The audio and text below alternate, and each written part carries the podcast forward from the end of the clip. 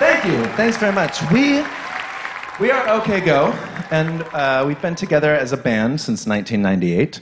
But in the last decade, we've become known as much for the elaborate music videos like the one you just saw as for the songs they accompany. So we will play along with another one of those in a few minutes. But in the meantime, we want to address this question that we get asked all the time, but we're, we've really never come up with an adequate answer for. And that is, how do we think of those ideas? Um, the videos are not all Rube Goldberg machines, by the way. Last year we did a dance in zero gravity, and once we set up uh, an obstacle course out of thousands of musical instruments in the desert and then played them by stunt driving a car through them. For one of the videos, we choreographed hundreds of people with umbrellas in an abandoned parking lot outside Tokyo and then filmed them from a drone a half a mile in the air. So it's all of these ideas that people are curious about. And the reason we've had so much trouble describing how we think of these ideas is that it doesn't really feel like we think of them at all. It feels like we find them. And by way of explanation, well, I have, I have a compulsive habit. I play parallax and perspective games with my eyes pretty much all the time. And it's something I've been doing since I was a teenager. And I think a big contributing factor may have been that this is how I decorated my high school bedroom. And being a teenager, what I did in there, of course, was just talk on the phone for staggering amounts of time. And so I was in the, this like visual maelstrom, just pretty much usually sitting in one place. And I guess just the overload in general, I'm, my, my brain kind of tried to make sense of it. And I would, you know, if I could move my head off to one side a little bit, like the edge of the desk would line up just perfectly with that poster on the opposite wall. Or if I put my thumb out, I could close first my left eye and then my right, and my thumb would bounce back and forth between Jimi Hendrix's left eye and his right. It's, it was not like a conscious thing, of course. This is just kind of the equivalent of doodling while you're talking, and it's still something I do all the time. This is my wife, Kristen, and it's, yeah. And it's not uncommon that we are out at dinner and in the middle of a great conversation, then she'll just stop mid sentence. And when she stops, is when I realize that I'm the one who's acting weird because I'm like bobbing and weaving. And what I'm trying to do is get that ficus back there to stick out of her head like a ponytail. now, the point of telling you all this is that this, for me, this is what it feels like to have an idea. It's like they're made of these disparate parts, these disparate chunks sort of floating out there. And if you're receptive and you're observant, and crucially, if you're in exactly the right place, you can get them to just ding, line up. So if you get used to, like, if it's your job to think of ideas this way, they'll start beckoning to you the way that Jimi's eyes beckon from that poster, the ficus beckons from behind Kristen's head. Like, writing music feels like that process just over and over again. Like, you got a, a bunch of sounds or a groove or a chord progression, and you're just looking for that thing on the other side that, like, that little chunk over there, that, that puzzle piece that clicks right in. And when it does click, it doesn't feel like you thought up that puzzle piece. It feels like you found it, like, like it was a set of relationships that you unlocked. But with the videos in particular, we're usually looking for this specific feeling, which is wonder. And there's always a component of surprise to wonder. So we're not just looking for good ideas, we're looking for good ideas that surprise us in some way. And this causes something of a problem because the process that we all use to make stuff, it actually has a very strong bias against surprising ideas. And the process I'm talking about is the one you all know, we all do it all the time. You think of an idea, you just sit and think of your brilliant idea, and then you come up with a plan for how you're going to make that idea happen. And then with that plan in mind, you go back and double check your original idea and maybe revise it, and then bouncing back and forth between the idea and the plan, the plan, the idea, eventually you come up with a truly great plan. And then once you have that, and only then do you go out and you execute. And this is like, this is, this is sort of a flawless system in terms of maximizing your resources, because this, super cheap.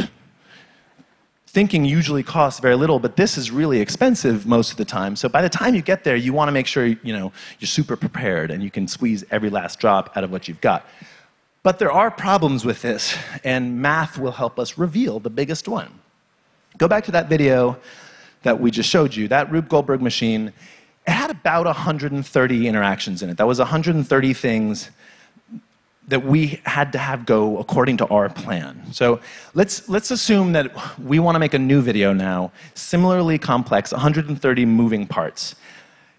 If we're really good planners in that system, it seems like maybe we could be good enough to get every part of that system to be 90% reliable. 90% sounds good, right? Well, it's not. It's terrible, actually. The numbers say so. The chance of getting all 130 things to not fail at the same time is 0.9 for 90% to the 130th power. So calculate that out and you get 0.0000001, which is one ten thousandth of 1%. So your chance for success is literally one in a million. So if, I mean, that's not a gamble I want to take, so let's ratchet, the, let's ratchet up that reliability to 99%. 0.99 to the 130th power is 0.27, 27%. Significantly less daunting. Like, this might even be usable, but really think about that. Like, how many parts of your lives are 99% reliable? And could you really get 130 of them all in one place at once? And if you really could, doesn't it seem like you deserve to succeed? Like, that is, that thing's gonna work, right? But no, it actually fails three times more often than it succeeds. So the upshot of all this is that if, you, if your project is pretty complex, like you know, every ambitious project is, if you've got a lot of moving parts, you're, you're basically constrained to just reshuffling ideas that have already demonstrably proven that they are 100% reliable. So now go back to me sitting with my thumb in the air trying to like line up something that's surprising. If the only things I'm allowed to consider in the first place are ideas that have already been done over and over and over again, I am screwed. However, there are ways around this because we all know that there are, are, tons of untried ideas still out there, and plenty of them will turn out to be every bit as reliable as we need. It's just that we don't yet know they are reliable when we are at this planning phase.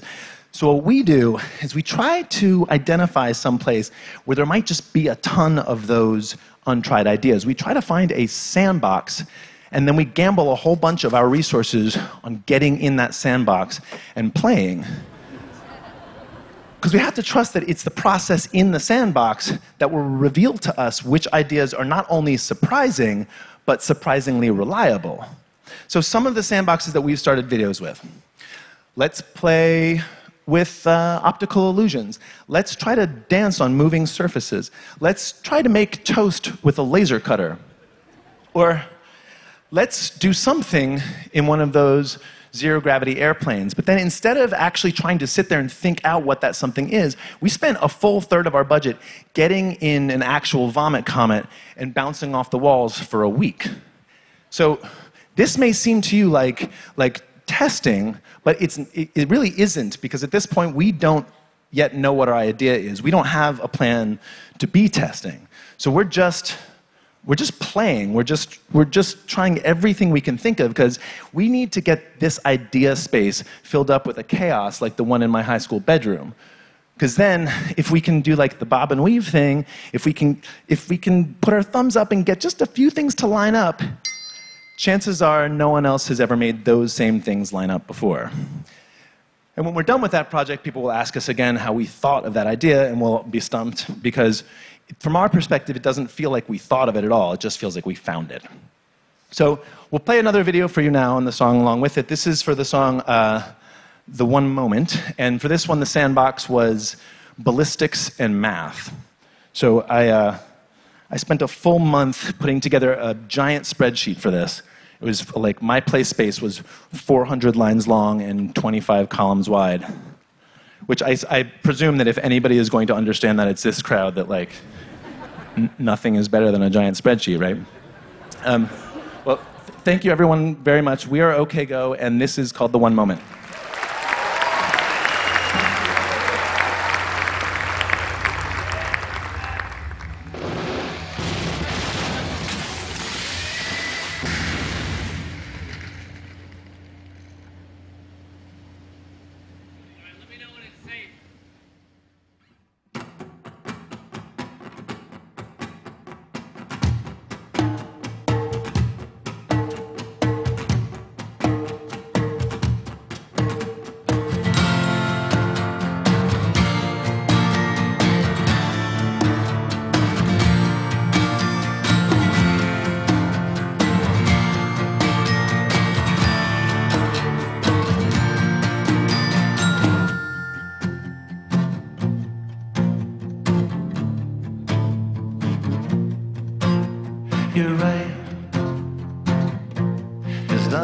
Lovely.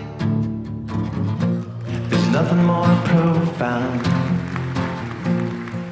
than the certainty, than the certainty that all of this will end.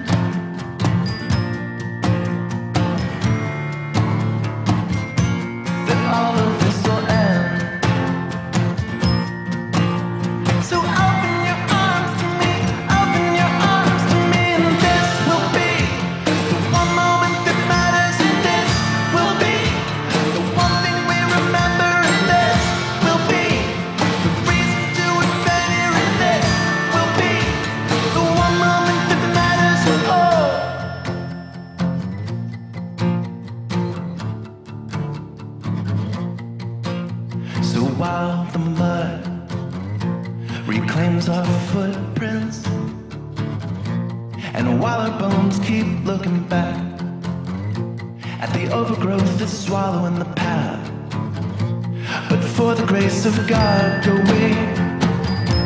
But for the grace of God go we. But for the grace of time and chance and entropy's cruel hand. So